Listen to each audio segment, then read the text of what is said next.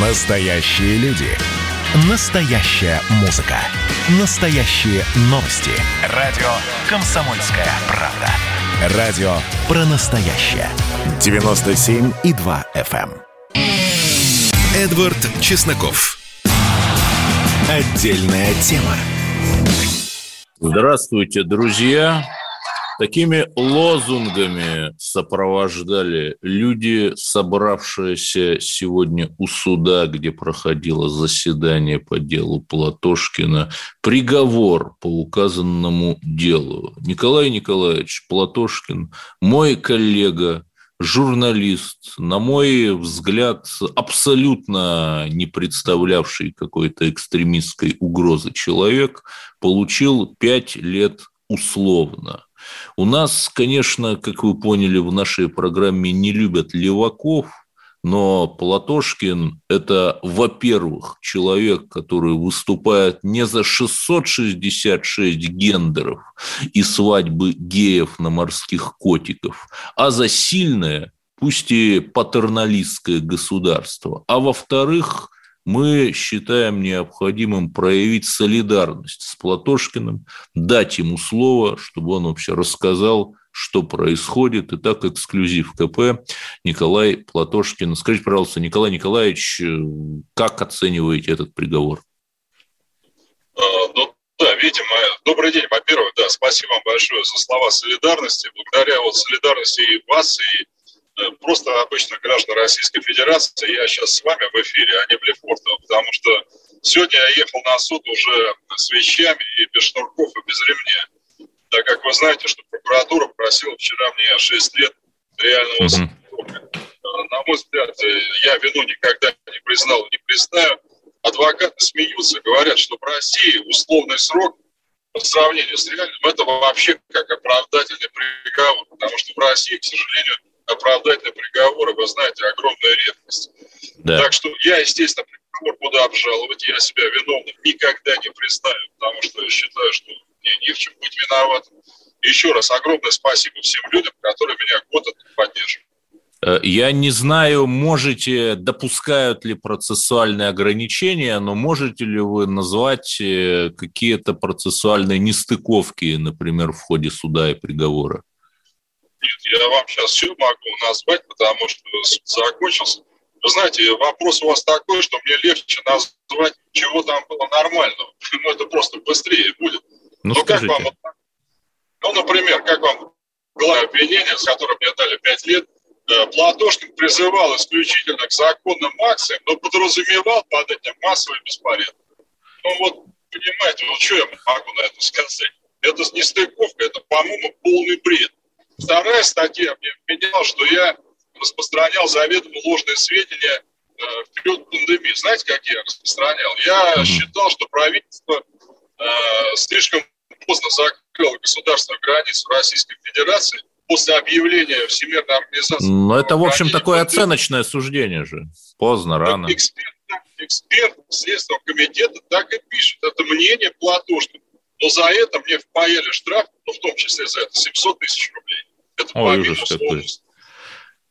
Понятно. А у вас есть предположение, потому что вы же разоблачали версию нынешней Чехии о том, что вот плохой Советский Союз ввел войска, чтобы задавить пражскую весну. Вот, может быть, заказчики вашего дела, они не в России, а за границей?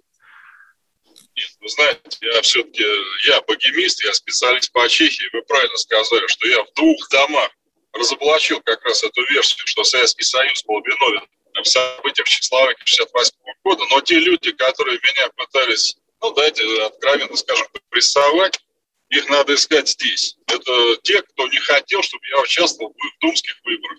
Мне шьют, мы, мне пришили тяжелую статью, тяжелую, на 10 лет, только потому, что осуждение по этой статье полностью исключает баллотировку mm-hmm. власти. Но вот Николай Николаевич, Николай Платошкин, человек, самый известный видеоблогер России последних месяцев, я бы сказал, человек, вот, которого сейчас такому странному суду подвергли. И следующий вопрос. А может ли так быть, что вас, может быть, как-то хотят э, наоборот, потому что были какие-то безумные конспирологические версии, я надеюсь, там я не запущу черную кошку между вами и Зюгановым, что вот Платошкину специально надувают рейтинг, чтобы он там, условно говоря, возглавил КПРФ. Это еще раз, это не мое мнение, это там в телеграм-каналах обсуждают. Ну, это мнение впервые кинул Жириновский, когда я баллотировался в КПРФ в Хабаровском крае и представлял там угрозу для ЛДПР. Он кричал, Зюганов, отзовите Платошкина из Хабаровского края, иначе он вас там заменит. Ну и плюс э, мне судья, например, когда сегодня зачитывал приговор, говорил, что в том числе меня обвиняют в том, что я критиковал партию Единая Россия. Вы знаете, mm-hmm. до чего мы вообще доехали, в принципе, да, что мы в суде вот это вот все значит, читаем. Ну, а конспирология, вот я конспиролог, хочу сказать, что я до домашнего ареста без прогулок, а он у меня с 4 июня, я в больнице был только э, в школе, когда мне перед армией гланды удаляли.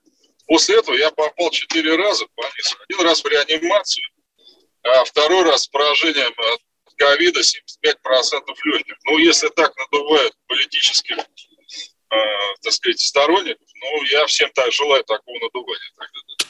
А все-таки какое-то объединение левых сил возможно накануне осенних выборов? А то сейчас они там все больше размежевываются. А, вы знаете, не только левых сил, но я всегда был за объединение левых сил. Вот буквально за пару дней до ареста, как вы знаете, я написал открытое письмо Геннадию Зюганову с просьбой создать единый координационный орган левых сил, теневое правительство. Я считаю, что сейчас на думских выборах надо объединяться левым и демократическим силам. Демократическим в каком плане? Что я, например, за выборность судей, я за честное избирательное законодательство в стране.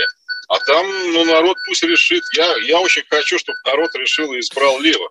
Но это должно ну, вот решать... это Конечно. ваше мнение, но я сильно сомневаюсь, что левые объединятся, потому что сейчас, наоборот, возникает множество альтернативных проектов, там Прилепинцы, КПСС, Богдановская и Шевченковская и так далее, и так далее. Как-то не видим мы перспектив каких-то объединений левых, но объективно. Прилепин назвал меня, мне адвокаты сообщили, когда я сидел под арестом, придурком. Угу. Но, видимо, у него все доктора, что ли, придурки. Но я сейчас говорю к чему. Вы сказали, возникает проект. А давайте скажем, кто их делает. Делает администрация президента. Ох, что, ну, ну вы знаете, мы у нас э, чуть что там кричим ФСБ и кровавый Кремль. У меня еще один вопрос. Э, почему Прилепин, вот Алексей... Прилепин, у нас, Николай Ильич, простите, бог ради, у нас просто очень мало времени до перерыва. Банальный вопрос. Почему Алексей Навальный получил два с половиной года, при том, что у него был огромнейший схематоз, при том, что многократное нарушение срока, очевидная работа в западной повестке, а у вас прокуратура требовала в два с половиной раза больше, шесть лет колонии, а у него два с половиной колонии. Почему так? Вопрос, конечно, к прокуратуре и Следственному комитету. Я всегда говорил, считаю, что если правительство будет давить конструктивную оппозицию, а я себя к такой причисляю, то появится неконструктивная, которая само это правительство будет сносить. Почему у нас бьют кистеням по балде, извините, всем, кто ну, позволил себе выразить там какую-то оппозицию, вот это вопрос. Власти надо быть избирательней, умней, и тогда в стране все получится. Но в любом случае мы благодарны вам за то, что уделили нам время. Все-таки какие ваши ближайшие политические планы, если увенчается успехом вот ваша апелляция? А, ну, даже если она не увенчается успехом, я человек реалистический. Я думаю, что я могу добиться правды, к сожалению, для меня только в Европейском суде. Но то я буду помогать оппозиционным кандидатам левого толка на выборах в Государственную Думу, даже если сам я баллотироваться не буду. Главное, чтобы не Платошкин был в парламенте именно, а чтобы в парламенте было конструктивное левое Вы знаете, э, Николай Николаевич, у нас огромная просьба, вас очень любят наши зрители, они нам говорят, чтобы вы на второй блок тоже остались. Э, вы не возражаете, если мы вот продолжим после небольшой паузы? Давайте пока что, вот пока у нас есть буквально минута, вот э, как вопрос, как от этнического чеха к богемисту. Что нам делать с Чехией? Потому что неожиданно она и дипломатов наших высылает, его в Ржбетице находит Петрова и Баширова. Как так? Вы знаете, вот на мой взгляд, как надо работать с бывшими социалистическими малыми странами, особенно славянскими. Ведь у нас mm-hmm. и с Польшей еще плохие отношения, вы знаете. Здесь надо быть более хитрым, что ли, я так сказал. Вот я вспоминаю 90-е годы, когда один наш посол в Праге сказал, да если вы в НАТО вступите, мы вам вообще всю нефть отключим. В результате они не только вступили, но еще нефтепровод построили в Триест, mm-hmm. и мы там рынка лишились. Здесь надо работать гибче. Здесь мы, как чех, надо работать над э, нашей историей. Чехия, как любая маленькая нация, но очень культурная, очень древняя. Они очень любят людей, которые что ли ими интересуются, реально.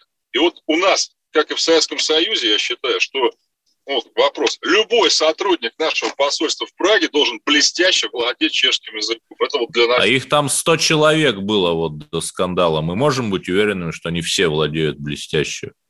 Я, вот, к сожалению, как раз в том, что там очень мало людей mm-hmm. владел чешским, но если я ошибаюсь, я заранее прошу прощения, конечно. Ну хорошо, а какие-то вот жесткие ответы, но у нас остается 30 секунд. Пожалуйста, Николай Николаевич, оставайтесь с нами, и вы, дорогие радиослушатели, через, после небольшой паузы мы продолжим интервью с Николаем Платошкиным, общественным деятелем, которому суд дал 5 лет условно, в общем-то, непонятно за что, и вот мы попытаемся разобраться. Я, Эдвард Чесноков, Николай Платошкин, ни в коем случае не переключайтесь. Мы тут порт-ячейку организовали, «Бычье России» называется. Я секретарь, это мой актив. А вы кто такие? Он пришел на радио «Комсомольская правда». Каждый понедельник в 6 часов вечера Дмитрий Гоблин-Пучков с толком, расстановкой и старым добрым сарказмом обрисовывает слушателям обстановку в стране и мире – Руководитель этого Шапито, массовик-затейник Зеленский, он никто. Это даже не петрушка, насаженный на руку. Гражданин Байден, который публично называет президента Российской Федерации убийцей, тоже как-то, на мой взгляд, немножко не в себе вызывают изумление коммунисты, которые стоят с монархистами, нацистами, гомосексуалистами. Вас-то что туда принесло?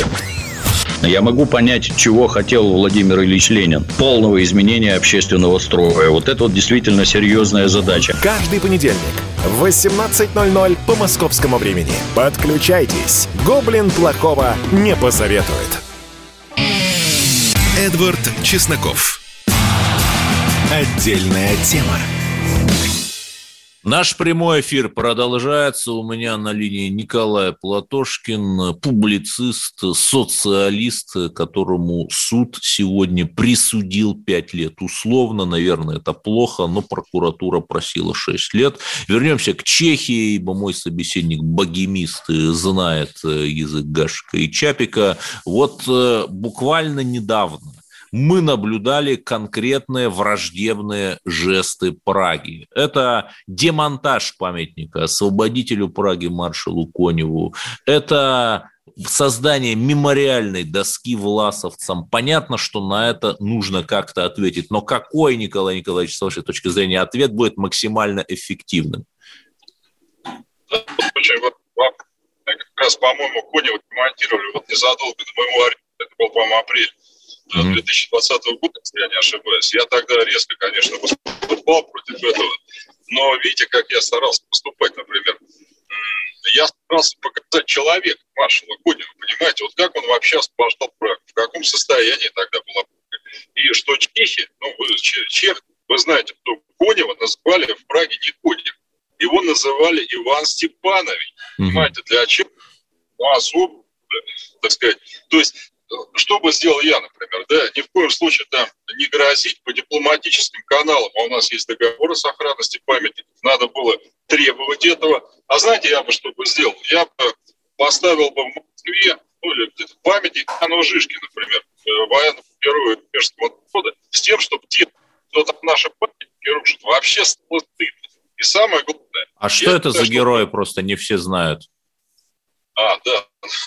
Ян Жишка – это, вы знаете, вообще человек интересный, который воевал против немцев э, в 15 веке войны под названием «Правда победит». У него такой ага. девиз. И э, чехи, знаете, вот они сейчас ассоциируются у нас с солдатом Швейком, таким, знаете, человеком, который вроде как воевать не очень любит. А гуситы при Яне Жишке, они Берлин брали. Это 15 век был, да?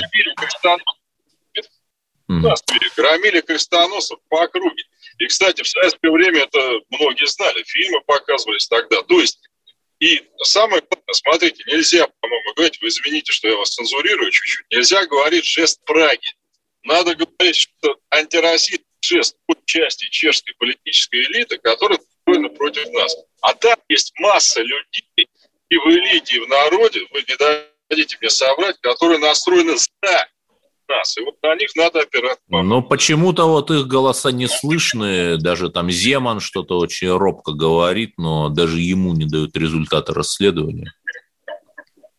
Земан вообще-то говорит не робко. И самое главное, заметьте, вот если бы Земан ну, представлял там какую-то мелочь, его президентом ведь не избрали, правда? Он же mm-hmm. два раза избрался, по-моему. Причем у него да, были да, очень да. сильные конкуренты, и Земан надо сказать, всегда выступал за дружбу с Россией, а не так, знаете, конъюнктурно. Вот сегодня э, Хорошо, вы верите, там вас никак нельзя назвать каким-то симпатизантом Кремля и кремлевских нарративов, но вы верите в официальную версию, вот как вы говорите, этой антироссийской части пражских элит, что Петров и Баширов взорвали оружейные склады во Вржбетице?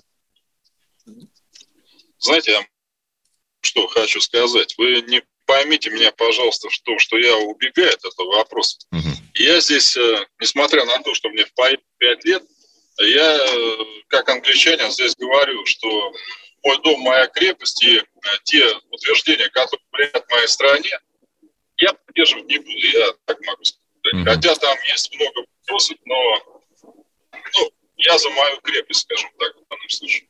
Хорошо, давайте вот про вашу крепость. Легко ли было находиться на домашнем аресте? Сколько вы там месяцев провели?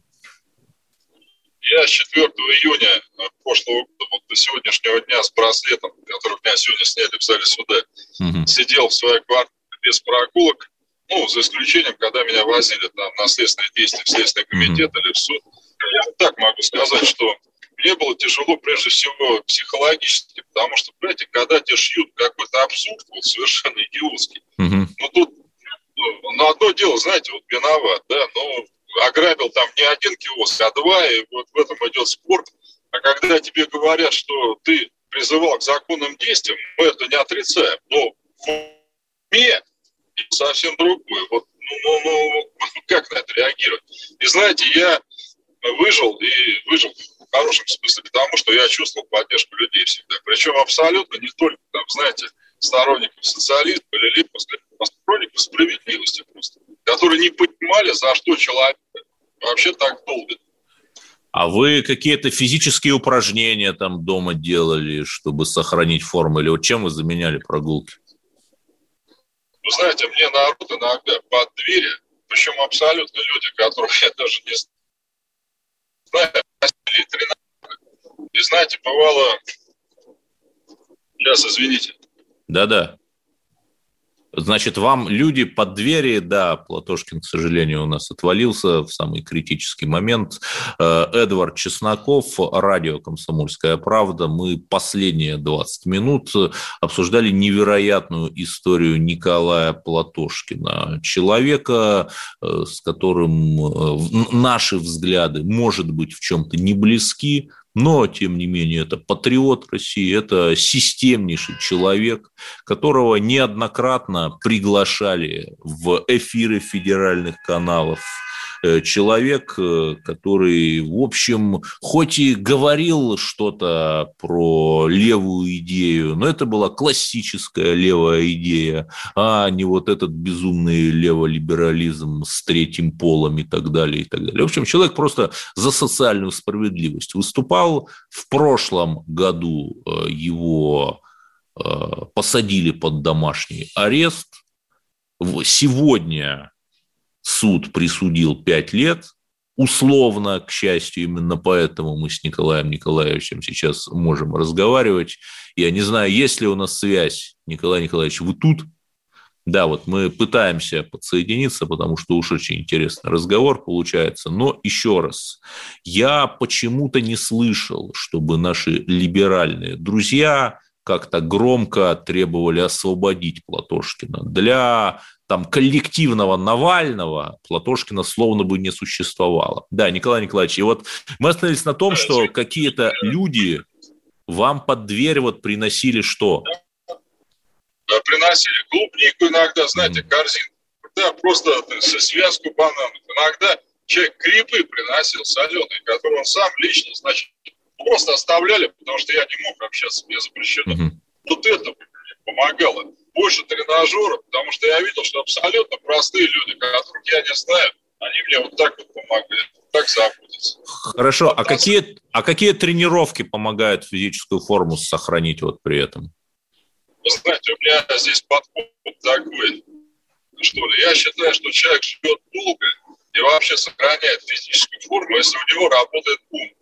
Угу. Вы знаете, когда э, животное, предположим, оно стареет, но оно не дряхлое, заметьте. Да, вот если кошка бежит, мы с вами не можем так сразу понять, вот она старая или нет. Почему? Ну да. Э, если человек он, э, работает над своим умом, это иностранный язык, это шахматы, это бильярд, ну там что-то тоже мозг у него как бы мозговая деятельность влияет на его физическую понимание. Ну и вот и вы этим занимались, да, на, так сказать, самоизоляции? Я читал, я, естественно, ну, кроме телевизора, мне все остальное было запрещено, интернет. И я начал польский язык, ну, чешский я знаю, а польский могу мне да не собрать, он все достаточно близок к чешскому. Да, еще польска не сгинела. Да, поки Э, понятно. А вот глупый, может быть, вопрос. А если вы были на самоизоляции, то как вы умудрились заболеть коронавирусом? Вот, вы знаете, для меня это, честно говоря, вообще вопрос. Но я, я не тот человек, знаете, который грешит там на конкретных людей, не, не зная этого, да. Э, но кроме вот поездок э, в Следственный комитет или в суды, я вообще-то как бы не выходил, что ли. Ну, я не, я не хочу никого ни в чем обвинять, потому что это не культура. Ну, я понимаю, тем более Петров и Баширов были в это время где-то во Вржбетице. Да нет, ну, вопросов нет, конечно. Хорошо, я, а вот я... скажите, э, браслет, э, который вам надевали, чтобы контролировать ваши перемещения, он натирает ногу? Нет, вы знаете, здесь я должен поблагодарить э, Федеральную инспекцию исправления наказания, по так, исполнения наказания. ФИН, да, ФИН, да. Я сбрасывал ФИН, я год с ним проходил, и, честно говоря, я его не замечать начал уже. А он на какой жизни. ноге был? Здесь можно душ принимать, мы все остальное. Ага. Да, вот опять на самом критическом моменте, ну, мы узнали, что благодаря браслету ФСИНа Э, можно принимать душ, и более того, вот, наверное, мой коллега Кашин меня поддержит. Я видел ролик в одной из школ. Был такой утренник при поддержке ФСИН, и там дети пели песню «Мы русские, с нами Бог». И мне кажется, хотя Кашин, возможно, со мной поспорит, что вот этот вот жест ФСИНа, этот русский патриотизм, он в чем-то в моих глазах – оправдывает, дает индульгенцию вот всему тому, что мы наблюдали в тюрьмах. Да, ну хорошо, что мы смогли послушать Николая Платошкина. Это было одно из первых его интервью после этого оглашения приговора. Напомню, пять лет условно. В общем, за что не может понять никто. Ну, ролики человек выкладывал. И мы поговорим с вами, конечно же, о Маниже и Евровидении. Оставайтесь с нами. В следующем блоке будут очень интересные интересные эксперты. Эдвард Чесноков. Отдельная тема.